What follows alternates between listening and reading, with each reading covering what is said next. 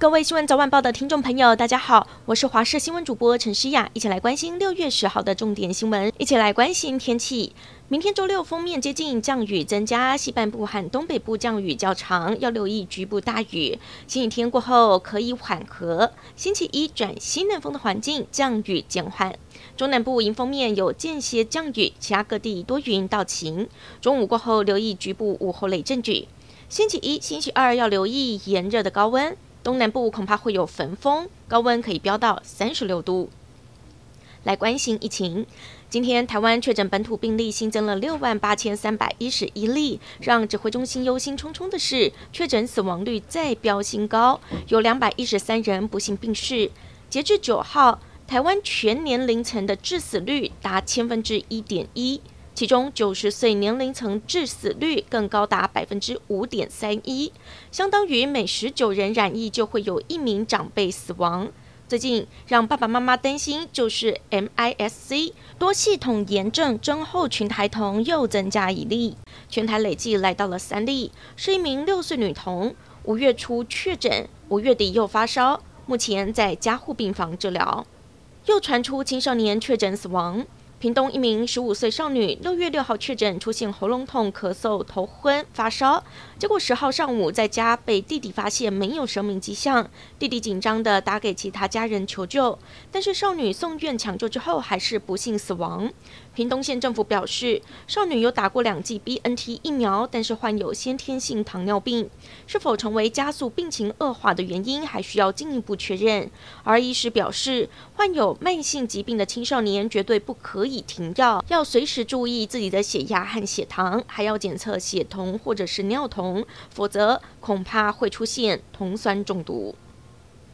提醒家长注意。孩童如果确诊新冠病毒，要注意有没有肌肉痛的症状。一名八岁的小男童，他确诊发烧退烧之后，开始出现小腿痛的情形，甚至一度趴在地上不能走路。还好爸妈发现得快，立刻送医，才知道是病毒攻击肌肉，出现横纹肌溶解的病症。医师提醒，除了急性脑炎，横纹肌溶解也是紧急状况，一定要赶快送医。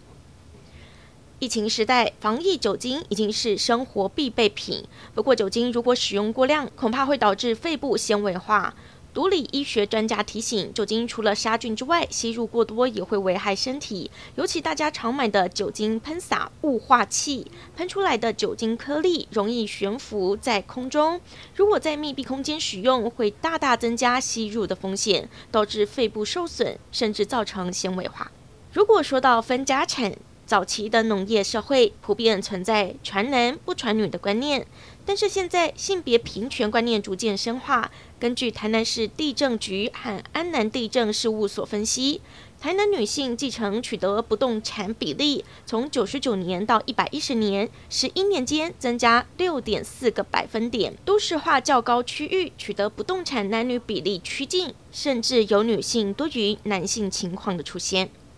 因为疫情而停办两年的香格里拉对话是亚太地区重要安全会议，今天在新加坡香格里拉饭店登场，超过四十个国家约五百名代表齐聚一堂，包括中国国防部魏凤和、美国国防部长奥斯汀都会出席并发表演说，而这也是两人首次面对面。根据外媒报道，两人预计将举行会谈，奥斯汀希望谈论的议题就包括台湾。